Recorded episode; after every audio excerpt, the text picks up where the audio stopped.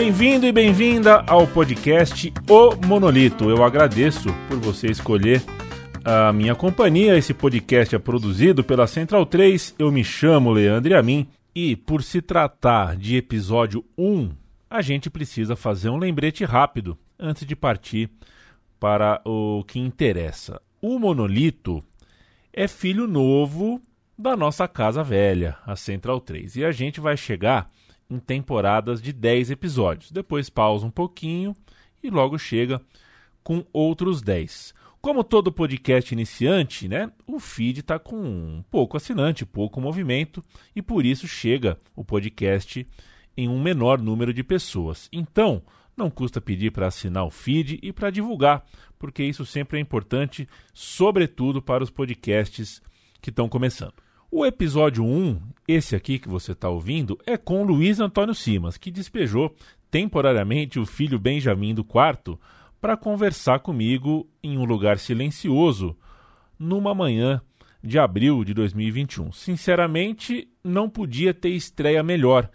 É, e se fosse preciso, né, inventar um podcast só para ter a chance de simular uma mesa de botequim com o Simas, eu inventaria, com toda certeza. Depois de ouvir esse papo, aliás, se você quiser pular no podcast que o Simas tem na Central 3, o Encruzilhadas, que ele toca junto da Gabi Moreira, com direção do Pedro Asbeg, cai dentro. Tenho certeza que você vai curtir bastante. A temporada 1 do Monolito chega em tempo de pandemia braba, é, o que atrapalha, claro, boa parte do plano, mas também chega em tempo de vacina. Vai ao ar depois da vacina, a primeira dose, espetar o braço do nosso amigo professor Luiz Antônio Simas, mas foi gravado antes dela, foi gravado nos primeiros dias de abril é, e a gente ouve agora. Vamos nessa.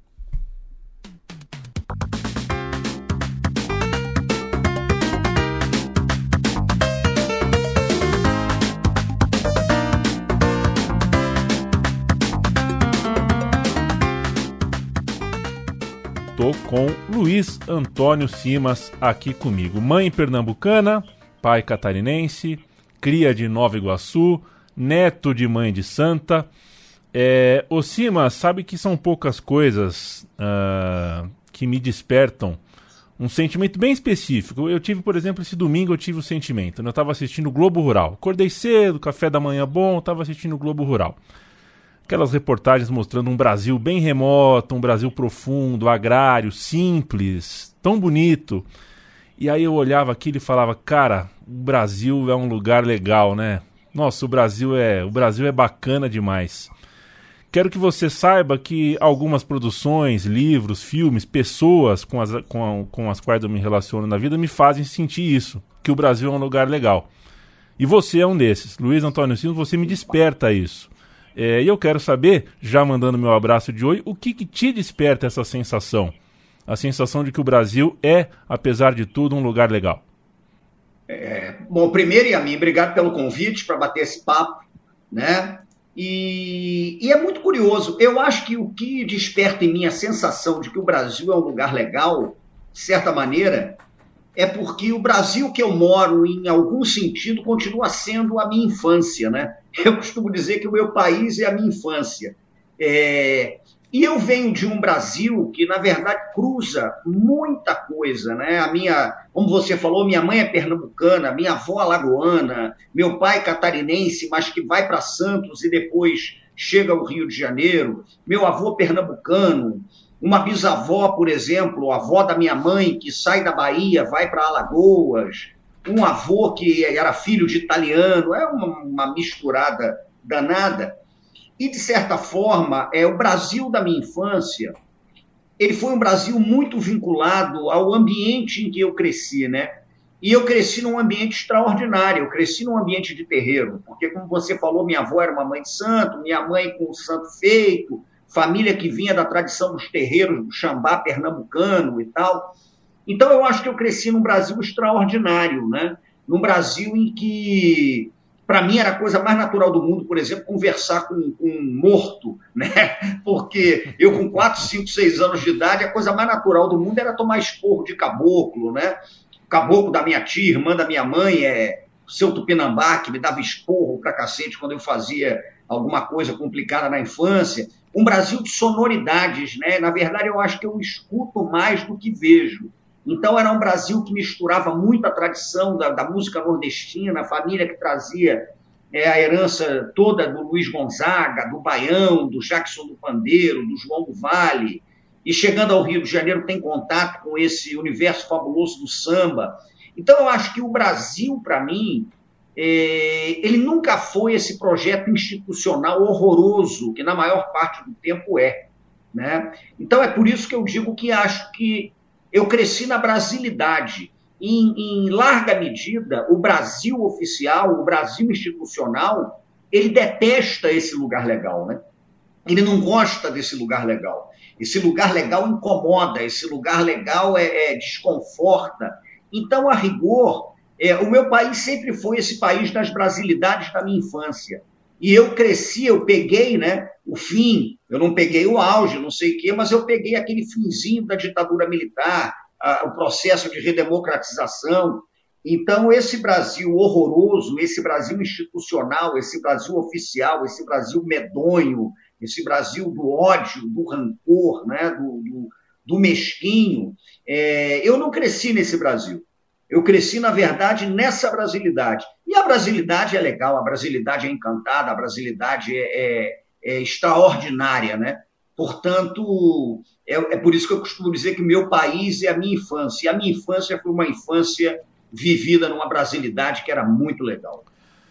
O Luiz Antônio Simas é autor de O Vidente Míope, sobre o Rio dos anos 20, é, de Pedrinhas Miudinhas, livro de cultura popular, As Titias da Folia, o Dicionário da História Social do Samba, O Corpo Encantado das Ruas, Arruaças, e vem aí mais um livro sobre Maracanã, entre outras tantas produções que o Simas é, participou, assinou, produziu. Enfim, a gente está produ tá gravando essa conversa em abril de 2021. Então, se você está em 22, em 23, em 24 ouvindo, certamente tem mais coisa nova do Simas além dessas descritas. Eu quero falar especificamente, para a gente começar, é, o Cima, sobre o samba, sobre carnaval.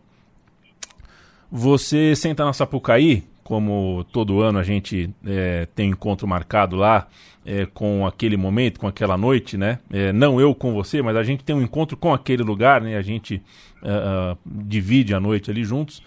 E aconteceu nesse último ano. Do meu lado tinha um cara de Israel, na minha frente um cara da África do Sul. Eu tenho certeza que eles adoram o que eles estão vendo, mas eles não entendem 10% da mensagem, né? Eles não entendem que cada bateria toca para um orixá, não entendem que cada ala tem uma explicação, não entendem o conceito da, da festa com critérios técnicos, sentido do julgamento, o ritual da porta-bandeira, é uma, uma, uma corporação, né, uma empresa que é o carnaval, que negocia com, com o formal, com o informal, a coisa da comunidade que costura, que monta, que faz aquele ano inteiro de carnaval, como que se forma aquilo, como que o samba tá na festa, tá no luto, tá no nosso gingado, no nosso andar, no nosso jeito de falar, o que que explica toda essa ancestralidade, é muita coisa, o carnaval é muita coisa, o cara vê beleza, cores, seminus, o som da bateria e se dá por satisfeito, ele ama aquilo, mesmo sem entender é, tudo que está ao redor, tudo que toda a história que está sendo contada naquela ópera brasileira. Isso me aflige um pouco, porque eu gostaria que o cara entendesse mais, e me aflige porque eu quero, enfim, quem já tentou explicar para um estrangeiro o que é o carnaval, né, o que é o, todo o concurso de carnaval, enquanto o carnaval na rua está acontecendo também, é uma loucura. Ô Simas, como que a gente conta a nossa história, não só do carnaval, mas a nossa história como um todo? Eu tenho a impressão que a gente negligencia o contar é, é, da história. É, o exemplo é carnavalesco, mas eu creio que seja só um sintoma é, de uma história que a gente, na verdade, não conta. Né? A gente não conta o que é o Ciro de Nazaré. Eu aqui em São Paulo não consigo entender, porque ninguém me conta o que é, afinal, o Ciro de Nazaré, por exemplo. A gente tem tanto ritual de rua, ritual de alma. É, é um Brasil que a gente não conta, né? Eu acho que é por aí mesmo. Eu acho que a gente não conta, em larga medida também, porque é, é uma coisa que eu costumo dizer, eu, eu, eu tenho pensado muito nisso recentemente, né? mas é aquela coisa que o Walter Benjamin dizia, que eu acho extremamente interessante, que não adianta nada a gente tentar projetar futuro se a gente não entender que tem que disputar o passado. né? É, tem que disputar a memória, tem que disputar a, a, a narrativa. É, é, aquela coisa da pedra de Exu, né? A gente acerta o pássaro que voou ontem com a pedra que está lançando hoje. Então, eu acho que, de certa maneira, é, o carnaval sempre foi muito depreciado. Até mesmo nos estudos é, sobre o pensamento social brasileiro, eu acho que tem muita coisa boa produzida, evidentemente, mas há uma negligência muito forte vinculada ao carnaval, porque acho que, de certa maneira, a gente ainda não tem uma percepção mais precisa. Quando fala a gente, é a coletividade, né? É, sou eu, você, o cara que está aqui na minha praça, é a pessoa que eu encontro no bar, na birosca, na praia, no sambódromo, enfim. Eu acho que a gente ainda não tem a dimensão de que a festa nesse país ela sempre ocupou uma função crucial de restauração do sentido de coletividade. Porque eu acho que a festa, no fim das contas, ela é uma inimiga vigorosa da individualização, né? Ela é uma inimiga do tempo do trabalho, é, ela é uma inimiga do tempo da produção, ela é uma inimiga do corpo entendido como um arado, né? O corpo entendido como uma ferramenta para produzir coisas e tal. E a festa restaura a ideia do tempo coletivo. Né? Eu acho que a festa tem essa dimensão. A própria fantasia, a própria máscara, quando eu vejo o desfile de escola de samba, de certa maneira, é uma forma de você se reintegrar um certo sentido de coletividade. Né? O bate-bola, quando bota aquela máscara, aquilo ali é a diluição dessa individualidade medonha que marca o tempo industrial e, de certa forma, restaura um certo sentimento de que é viável a coletividade. Eu sou um sujeito convencido de que a coletividade, a restauração da ideia de coletividade no Brasil, em alguma medida, ela passa pela festa. É, e mais do que isso, a festa tem sentidos múltiplos, né? A festa cria pertencimento, a festa constrói sociabilidade, a festa conta as histórias que a história não conta.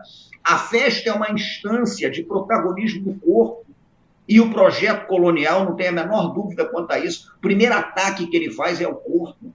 É o corpo disciplinado na lógica do arado, na lógica da reprodutividade do corpo feminino, na lógica da virilidade escrota do corpo masculino. E eu acho que a gente precisava falar mais disso, inclusive do ponto de vista da escola. Porque eu trabalho com educação há muito tempo, sou cria de sala de aula, e a gente ainda confunde muito no Brasil, o que para mim é terrível, a gente confunde muito educação com escolaridade. E essa é uma questão séria. Evidente que a escola tem que ser valorizada, evidente que a escola é fundamental, a escolaridade é crucial, mas o processo de formação do ser, o processo educativo, ele transcende a escola. Ele está na rua, ele está no corpo, ele está na sonoridade, ele está no cheiro, ele está em tudo isso. E por que é que a escola não se reencontra com isso? Por que, que isso não é contado? Por que, que isso não é falado? Por que, que isso não é difundido? Por que, que isso não é vivenciado na instância mesmo de construção do processo civilizatório? É, então, acho que essa é uma batalha que a gente precisa travar. Essa é uma batalha que a gente precisa travar. Então, quando a gente fala, por exemplo, do carnaval, evidente que tem elementos no carnaval que são iniciáticos, né? O cara só vai conseguir ter uma percepção mais profunda daquele processo se em alguma medida, se em alguma instância, ele tiver inserido ali. Né? Mas eu acho que a gente precisava difundir mais isso, a gente precisava falar mais disso, trabalhar com isso na instância mesmo da educação, na instância do fenômeno pedagógico, na instância do fenômeno mesmo de libertação do ser. E, e só para concluir, na minha área, sobretudo, é uma questão que me incomoda muito, é, é, é, é o problema da historicidade. Porque a gente considera que Napoleão tem a sua historicidade, que a Revolução Francesa tem a sua historicidade, né? que a Guerra Fria tem a sua historicidade, que a Primeira Guerra Mundial tem a sua historicidade, a Segunda Guerra Mundial tem, a Guerra do Paraguai tem, e é verdade. Né? Mas cada um de nós é constituído de historicidade. Então a baiana tem historicidade, ela produz incessantemente história, ela é protagonista daquela história. A escola de samba, como instituição recreativa, de construção de identidade, de sociabilidade, ela produz historicidade. A torcida, né, num estádio de futebol, ela está produzindo historicidade ali na área. Então, essa dimensão de que nós somos incessantemente é, fazedores de história e cultura, falta muito ainda para a gente adquirir essa consciência. Por isso é que eu digo, a gente tem que investir muito na educação. Não só na escolaridade, mas na educação. E quanto ao que você falou, que muita gente não compreende e tal, tem uma história muito curiosa, porque a, a bateria da Portela tem como base do toque de caixa o aguerê de Oxóssi, né? A bateria bate um aguerezão ali, porque é um toque característico de Oxóssi nos candomblés de Quito. E uma vez é, me perguntaram algo a respeito disso, e eu dei uma resposta que um velho mestre de bateria da Portela, já falecido, me deu quando eu entrevistei para um livro que eu escrevi sobre a Portela. E a pergunta era a seguinte: mas será que o sujeito que está tocando aquilo ali sabe que está batendo para o Oxóssi? Aí ele virou e falou: o importante é que o Oxóssi saiba. Se o Oxóssi souber, está tudo certo. E aí a coisa vai. Mas eu acho que é isso é. mesmo. Eu acho que a gente tem que trabalhar isso na instância mesmo educativa. Não só ligada à escolaridade, mas ligada a um processo pedagógico que se constitui, para mim, fundamentalmente na experiência coletiva engendrada pela rua. E o samba está dentro disso. Eu, várias vezes, eu estou lendo um livro, viu, Simon? Estou terminando um livro, é, e durante a leitura, muitas vezes, pensei em te compartilhar algumas coisas. O livro chama O Oráculo da Noite, é do Siddhartha Ribeiro, um, sei, um sei, neurocientista sei. ótimo, né? E, enfim, o livro se dedica a analisar tudo que é relacionado ao sonho, né? A história do ser humano com o sonho, com o sono, mas é, principalmente com o sonho. Eu quis te indicar e tudo porque em alguns momentos o livro, enfim, fala sobre as eh, civilizações passadas, né? a construção, desenvolvimento de civilizações passadas, é, é, o quanto elas usavam o, o, o sonho como, enfim, é, de, decisões mesmo, decisões de, entre líderes, cura de enfermo, previsão de desastre, estava tudo ali. Né? Eles levavam muito a sério o sonho. É, e hoje a gente, enfim, é, na sociedade de hoje, principalmente as mais urbanas, né, eu que moro no centro de São Paulo, a gente não tem rotina nenhuma para dormir. Quando dorme, não, não liga a mínima para o que a gente sonhou e fez. Eu acho que isso é um sintoma, é, é, enfim, de outras coisas. E eu acho que o principal ponto é isso, né? A gente, as questões de ancestralidade são ignoradas pela gente nesse 2021, nesse mundo atual que a gente vive aqui. Contato espiritual é muito pouco, reflexão sobre esse tipo de, de situação é, é muito pequeno. É, a gente come, a gente trabalha, a gente dorme, a gente está sempre atrasado, está sempre com a cabeça cheia. E como diz aquele samba, né? A vida não é só isso que se vê, é um pouco mais. É, eu quero te ouvir sobre como que a gente pode, uh, de repente, como que a gente volta a refletir sobre a ancestralidade, a dedicar tempo, a se concentrar, a entender é, que a ancestralidade, que algumas coisas que de repente não tem, não, não são matemáticas, nem parecem úteis para o nosso dia a dia, na verdade são úteis sim e cruciais para a gente ter uma vida melhor. Oi, Yamin, você sabe que quando eu li, eu, eu conheço o livro do Siddhartha, acho um livraço, e quando eu, eu, eu li o livro do Siddhartha, eu pensei muito num livro do Keith Thomas, que é um, um historiador antropólogo britânico. Ele lançou um livro é, que em português seria A Religião e o Declínio da Magia. Eu acho que está publicado em português. Numa public... Se eu não me engano, a Companhia das Letras publicou e tal, enfim. Mas na Religião e o Declínio da Magia, em que ele estuda né, a, a magia europeia, né, ele estuda os encantamentos do ser, fala muito dessa dimensão do onírico, do sonho.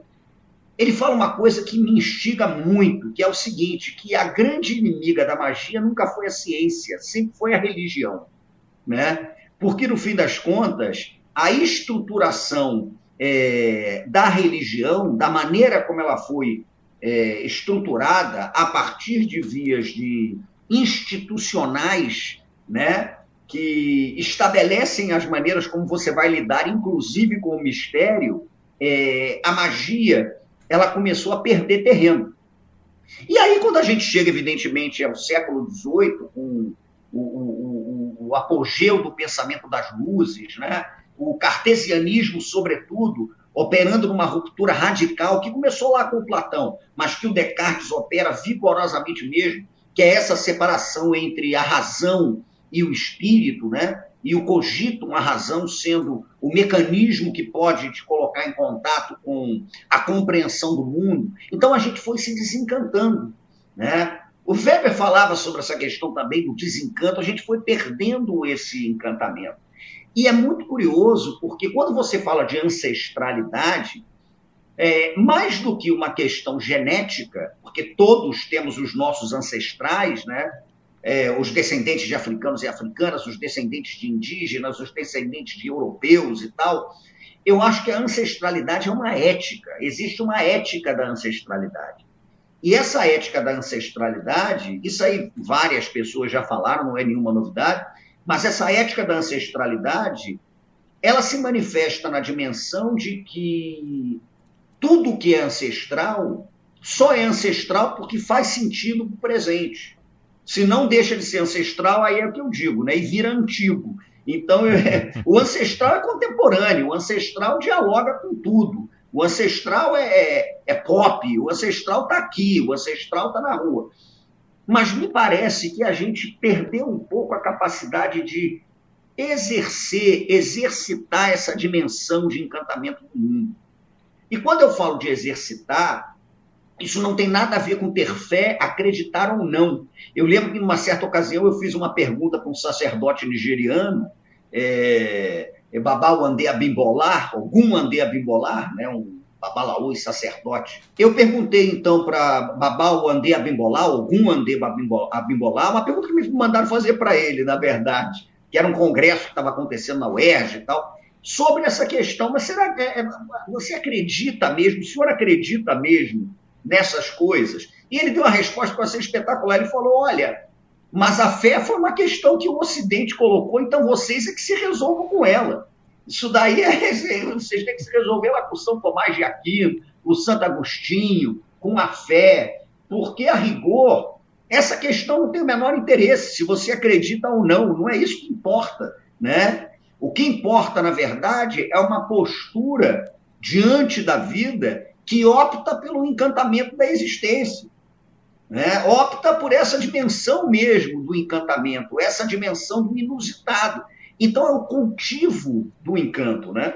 O, o, o encanto precisa ser cultivado. Agora, para que exista cultivo do encanto, é, eu acho que a gente tem que mergulhar na dimensão do tempo encantado.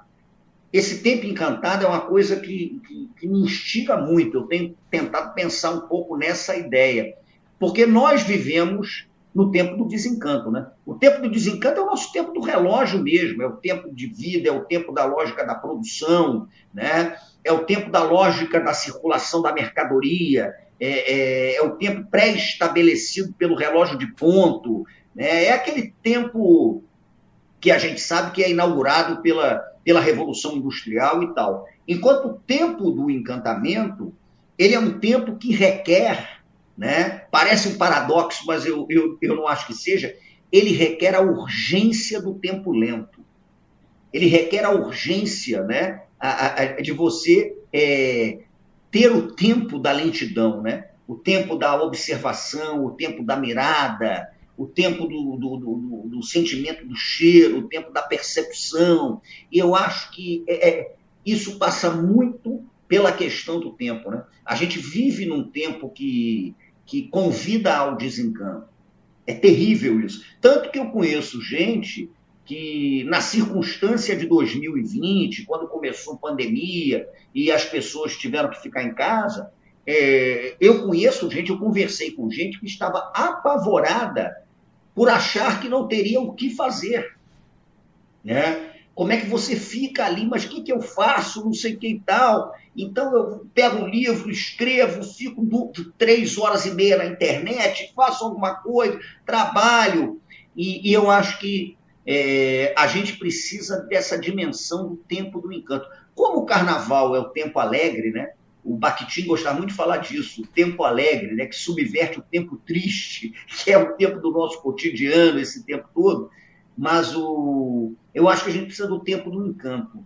Eu acho que a gente precisa desse tempo do encanto. E eu estou cada vez mais convencido que esse tempo do encanto caminha para a ideia do tempo lento, né?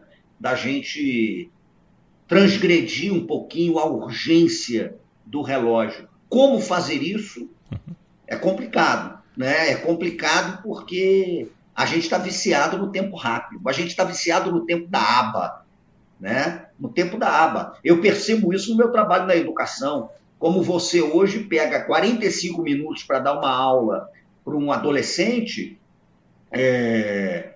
e a rigor, esse adolescente ele suporta 15 minutos.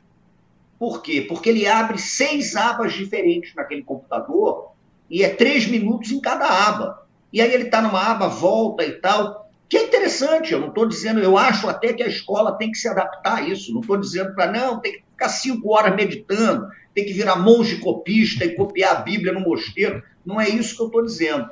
Mas esse, esse descanso da urgência, eu acho que é o descanso que permite o reencantamento do mundo.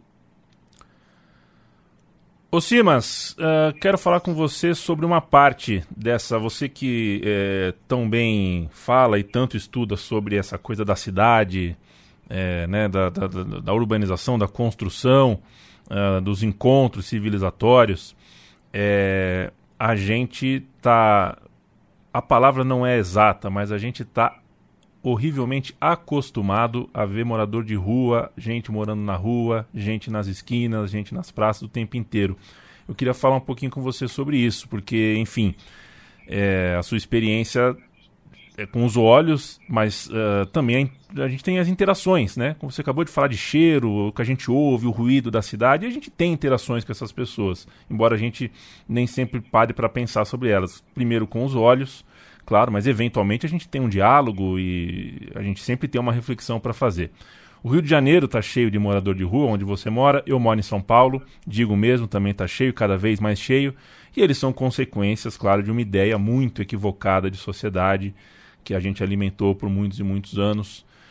E como eu sei que você se interessa menos, é, é, menos pelos grandes heróis aqueles que têm estátuas, né? E mais pelas pedras miúdas da história, as pessoas miúdas é, dessa história. Eu queria ouvir de você como que como que faz, né? Como que a gente vive é, dividindo a cidade com gente tão triste, com gente que sofre tanto, com gente que está tão machucada e tá ali, né? É um elevador, dez passos a gente vai encontrar alguém ali. Pô, isso é uma questão porra, que, que, me aflige muito, porque o que, que acontece? É... A cidade é um território disputado, né? a cidade é um, um, uma rinha, é, um, porra, é uma rinha, e, e, é pancadaria. E eu moro numa cidade que é extremamente violenta, é extremamente desigual, é extremamente injusta, mas que sistematicamente tenta mascarar isso é, em cima de construções imaginárias ligadas à conciliação, né, ao afeto, ao afável, ao cordial, ao maneiro, a maneira de você lidar com esse tipo de coisa. E eu acho que isso é muito complicado, porque a gente fica a um passo de romantizar o precário. E a romantização do precário é terrível. Né? Romantizar o precário é um negócio tenebroso. Então, quando eu penso na cidade, mais especificamente na minha, né, que é a cidade que eu conheço, ou pelo menos com, acho que conheço alguma coisa sobre ela, é... essas maneiras de estar no mundo, elas muitas vezes operam numa dimensão de resposta e de invenção ao horror. Ao horror, né? Ao horror de um projeto que sempre foi elitista, que fechou canais institucionais, que fechou a escola, que fechou o parlamento, que fechou a universidade, que ergueu barreiras. Por isso eu gosto muito de trabalhar com esse conceito de cultura de fresta. Como é que você vai operando nessas rachaduras desse concreto horroroso né, que foi construído pelo Brasil oficial, e como é que nessa dimensão você vai tentando inventar o tempo todo, incessantemente, a vida? Mas o que, que acontece? Eu acho que, que chega um momento em que eu percebo que a cidade ela deixa mesmo de ser encarada minimamente como um lugar de encontros possíveis e ela passa a ser pensada dentro da lógica da circulação de mercadoria. E tem uma coisa que me impressiona muito, é, Como é que eu acho que a gente já ultrapassou a dimensão do sobrevivente e a gente já chegou à instância do que eu tenho chamado de sobrevivente? Porque não é mais nem o sobrevivente, é a sobrevivente que não interessa a essa lógica cruel da ocupação do espaço urbano, a essa lógica cruel do tempo rápido, a essa lógica cruel do corpo que tem que se adequar a uma dimensão do trabalho. E se não estiver adequado àquela dimensão, ele é descartável, ele sobra, né? ele é a sobra da vida, não tem mais que estar tá ali. E me parece que nessa perspectiva tem duas coisas que eu, eu tento fazer. Primeiro, eu busco de novo perceber qual é a historicidade daquele cara que está ali. Porque existe história ali, é história sendo produzida.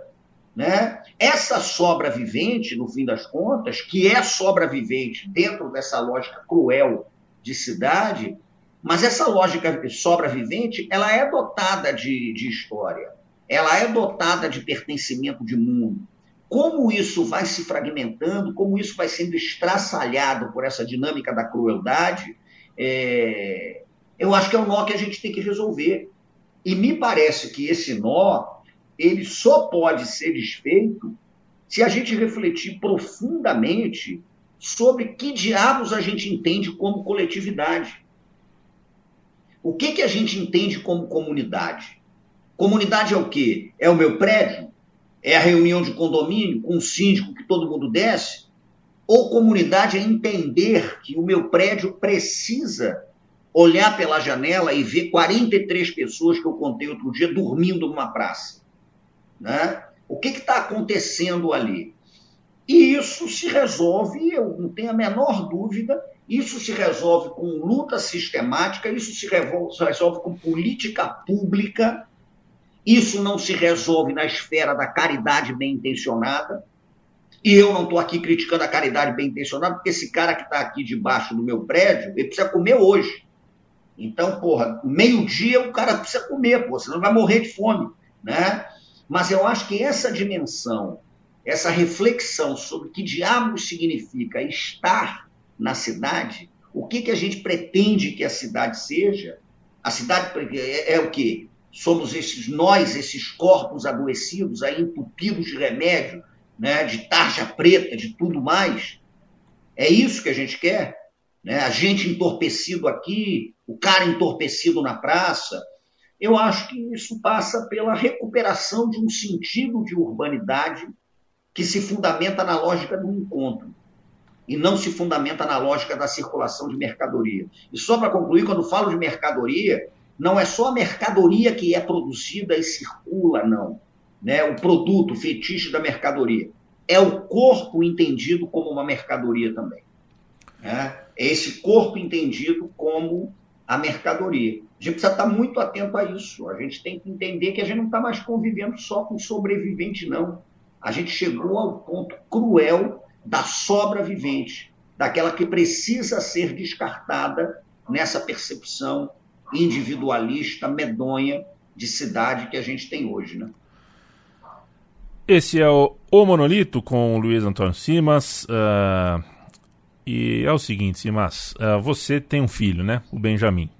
É, eu achei que essa pergunta, quando eu fiz, né? Quando eu fiz a minha pauta aqui, eu achei que era uma pergunta mais simples para a gente encaminhar para o final de uma maneira mais leve, mas eu pensei aqui, eu acho que eu estou equivocado. Não é uma questão simples. É, acho que nada que envolve o nosso filho é uma questão simples, né? É... Tem um mundo ali dentro, né? Você é pai do Benjamin, criança flamenguista, flamenguista como a mãe, né? O Simas é botafoguense. É, e eu imagino que em pandemia já, já existe ali dentro uma percepção de mundo, de cidade, uma reflexão que ele faz de maneira introspectiva sobre as coisas ao redor. É, eu queria saber é, como é que é para um professor para um educador e para um historiador, para um pesquisador do mundo, como é tirar os olhos do livro e ver o mundo pelos olhos do Benjamin, né? É, se, te, se te gera esperança, ansiedade, aflição, como é que é? Bom, primeiro que a... quando me perguntam o que, que te chama mais atenção na experiência de ser pai, eu acho que é síndrome de Estocolmo, é você se apaixonar pelo seu sequestrador, né? Porque é, no fim das contas, tem uma, coisa que é muito cruel na paternidade, na maternidade. Não vou falar da paternidade, que é a experiência que eu posso dizer. Existe uma crueldade nesse processo que é a seguinte: a gente se engana achando que o filho depende da gente, a gente é que passa a depender do filho. Né? E isso é terrível, no certo sentido, porque eu passo a depender dele. Isso é uma coisa curiosa. É, e, ao mesmo tempo, é, o sentimento que eu tenho é o sentimento de uma urgência cotidiana. Não é exatamente o sentimento da esperança do que vai acontecer daqui a 10 anos, 20 anos, mas eu, eu, eu tenho o sentimento cotidiano né, de que é necessário que o meu filho tenha um cotidiano minimamente saudável. Eu sou um sujeito, por exemplo, muito desconfiado da escolaridade, como eu acabei de dizer aqui, e cada vez mais convicto que o caminho é ampliar essa dimensão da educação. Agora, o meu filho, né, ele percorre caminhos nesse processo educativo dele que são completamente diferentes dos caminhos que eu percorreria. O meu filho, por exemplo, é um, um garoto que se informa muito através da rede, através da internet, não é aquela dimensão de eu achar que eu vou dar um livro para ele. O meu filho é, joga botão comigo para me consolar, porque eu sei que ele faz isso para me consolar.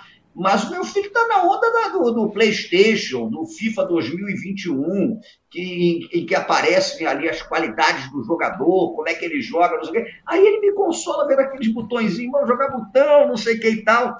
Então é muito curioso, porque eu estou convencido que, a rigor, chega uma fase, meu filho já está com pré-adolescente, né?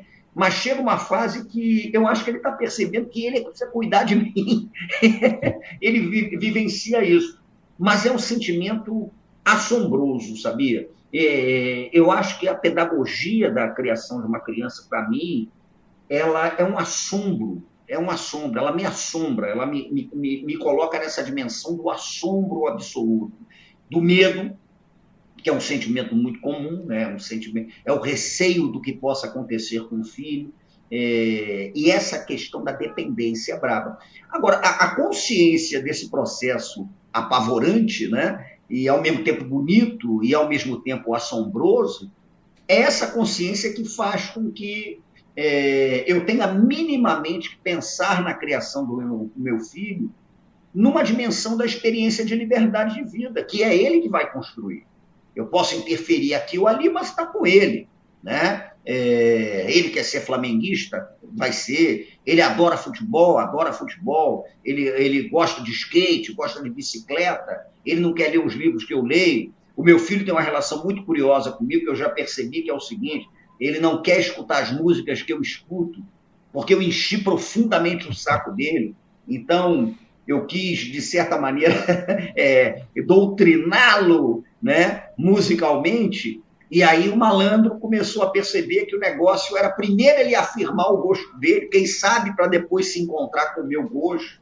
E a gente vai vivendo essas experiências. Agora, é uma experiência assombrosa, mas é uma experiência ao mesmo tempo que te dá uma ideia de continuidade que tem me segurado muito. Isso é bem interessante, né? É aquela dimensão mesmo de, de do Gil, né? O Gil, eu penso muito nisso quando lembro da música do Gil, Babá lá para lá. O filho perguntou para o pai onde é que está o meu avô, o meu avô onde é que está. O pai pergunta ao bisavô onde é que está, tataravô, tataravô, onde é que está. Então, essa ligação, essa chamada, né, é, essa ligação com o tempo é muito curiosa. E eu já tive a oportunidade e tenho de contar ao meu filho as histórias do meu avô. Né? E isso é interessante, porque se existe alguma esperança, se eu tenho alguma esperança em relação ao futuro dele, eu tenho desejo, evidentemente, que ele viva um tempo mais alegre, né? viva uma vida interessante. É... Mas eu não sei, eu gostaria muito que lá na frente o meu filho contasse, se ele tiver filho também, porque se não quiser ter filho, não vai ter filho, se não quiser, ele vai fazer o que quiser da vida dele mas eu acharia muito interessante que ele contasse para alguém alguma coisa sobre a minha história. E aí eu acho que a coisa funciona. Mas é um assombro, é um assombro. Ele vai jogar botão com o seu neto, viu, Simas? Ou a sua neta? Ah, eu acho que vai também, eu acho que vai. Ele, ele, ele vai, ele fica olhando para mim com aquela cara de que meus times de botão, eu tenho o time do Sampaio Correia, tenho o time do Vila de Cava de botão, tenho meus galalites, vidrelha, guardei tudo. Quando mostrei a primeira vez, ele olhou aquele negócio. É. Porra, mas tudo bem. Mas ele, ele tá jogando, ele tem o estrelão dele aqui, a mesa e tal. Eu acho, eu acho que lá na frente ele vai. E se os deuses forem bons, e se ele vier a ter filhos, é, eu acho que a história vai se configurar de uma forma cíclica e bonita, com meu filho tendo, quem sabe, um filho ou uma filha botafoguense. Acho justíssimo. É lógico. uh, Luiz Antônio, temos que é, entre. Você sabe que é difícil, você já deve ter ouvido isso tantas vezes, né? Para quem vai te entrevistar, para quem prepara uma pauta, escolher cinco, seis assuntos é uma sensação horrível de desperdício, né? Que a vontade que dá é da gente falar sobre outros 20, 30. É, mas é isso, Luiz Antônio Simas, a gente está terminando. É, você que é, uma das suas, é, em um dos seus textos, né, certa vez escreveu que você é um historiador de irrelevâncias e que enquanto a grande história desfila nos parlamentos, a vida continua na cidade. É uma das, uma das explicações, uma das frases mais uh, redentoras que eu, que, eu, que eu tenho, que eu tive, uh, lendo, uh, lendo você, lendo as suas coisas, porque afinal de contas é, acho que é isso, né? Eu não tenho, de fato, eu não tenho, já não tenho muita, muito interesse por afinal de contas que vida levou Tiradentes. Mas tem muita gente que não me contaram nada sobre e eu gostaria muito de saber. Ô Simas, uh, para a gente fechar, companheiro, a vida vai voltar de alguma forma, uh, a esquina vai voltar, se né, a gente está gravando isso em plena pandemia pesada, a nossa pandemia militar, né? É uma pandemia militar que a gente vive aqui no Brasil.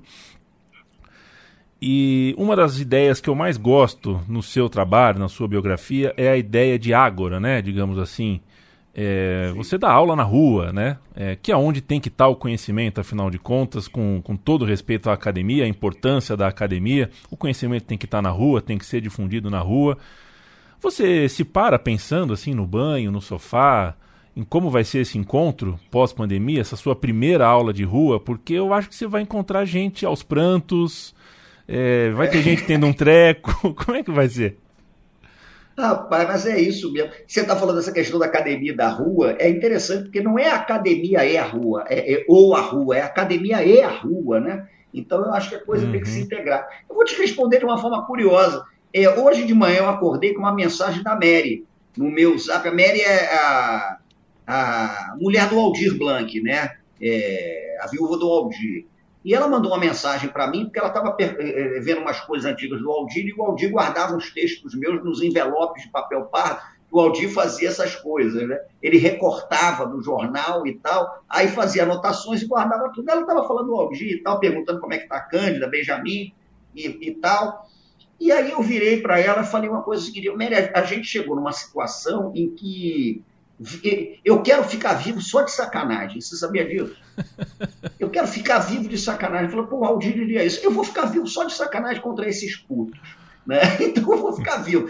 E, e, e viver virou uma instância transgressora mesmo. Né?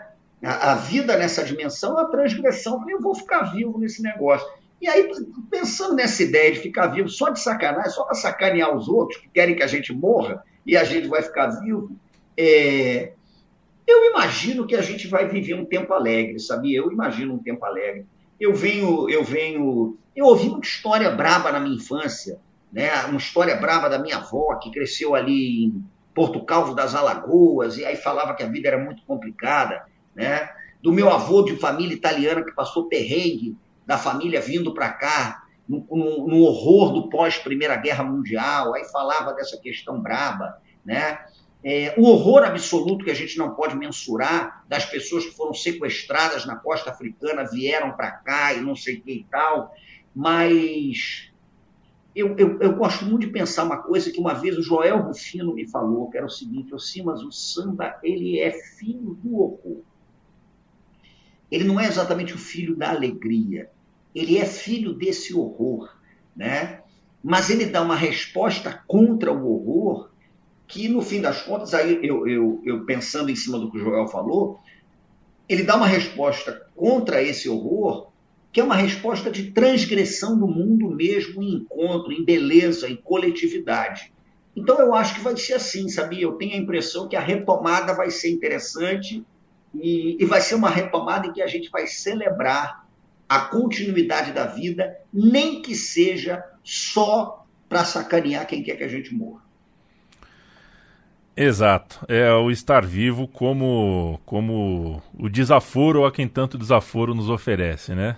Um... Isso, exatamente isso. Ah, Luiz Antônio Simas, que prazer ouvir você, que prazer trocar essa ideia contigo, bater esse papo com você. É, a gente, repito, né, a gente grava isso aqui dia 1 é, em abril de 2021. É, o Simas é o apresentador aqui na Central 3 do podcast Encruzilhadas, junto com a Gabriela Moreira produzido Isso. por nós da Central 3, dirigido pelo Pedro Asberg, a segunda temporada. Muitos perguntam, né? Vai sair? Olha, se depender da Central 3, do Cima, da Gabriela, do Pedro Asberg, vai sair. Só que tem que sair do jeito que tem que sair. E na pandemia a gente está segurando um pouco, a gente tem, tem que ter o encontro, né? Tem que ter o encontro, tem que ter o pré, o pós, senão o programa não sai como tem que sair. Mas se não ouviu, se você está me ouvindo agora e não ouviu, é o podcast Encruzilhadas, fica o convite. Vá no seu agregador de podcast, procure, são 12 episódios. O Simas conversando com a Gabi Moreira e sempre com um convidado especial, vindo às vezes de muito longe, às vezes de não tão longe assim, mas sempre tinha um convidado ali.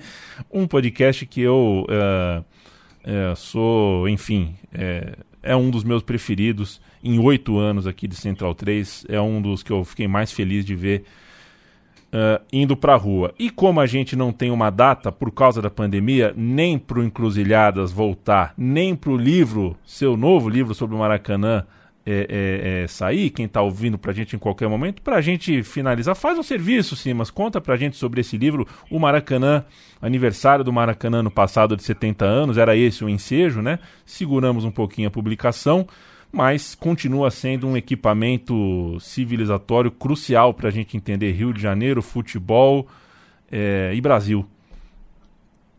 Isso, na verdade, o, o, livro do Maracanã, como o próprio Encruzilhadas, que eu, a Gabi e o Pedro combinamos que quando a gente pudesse se encontrar com a segurança sanitária mínima, que a gente não quer fazer.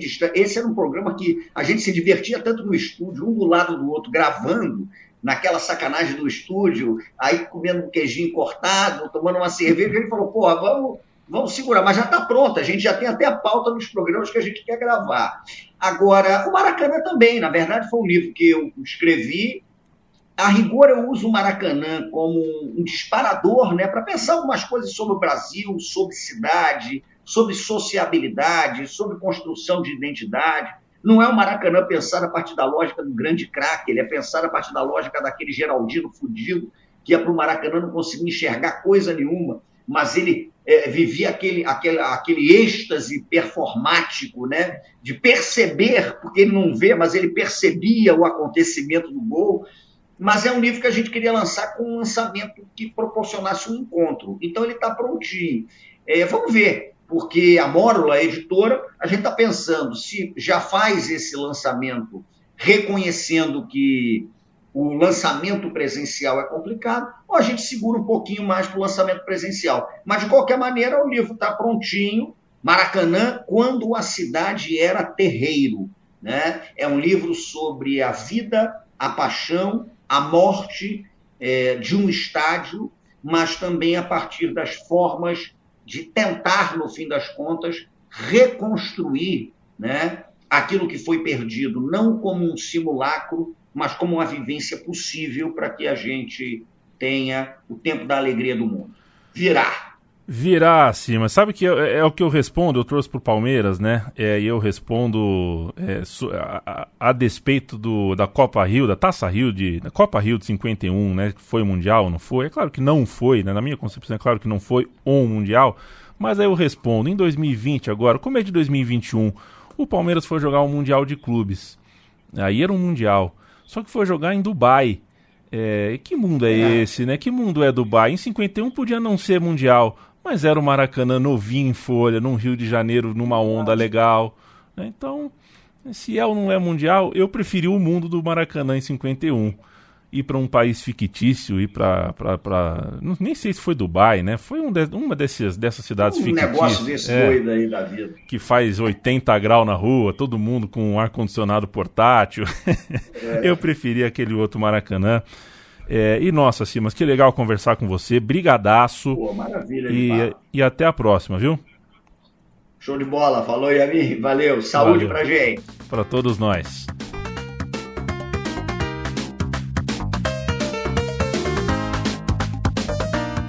Tá aí.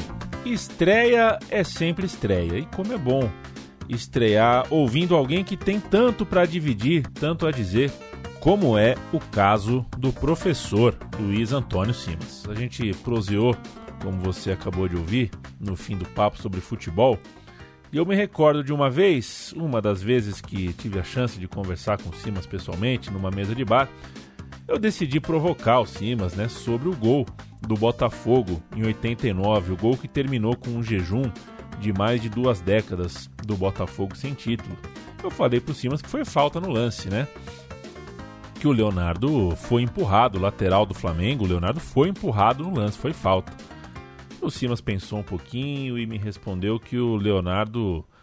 O Leonardo tinha sido empurrado pelo destino e o destino não comete falta.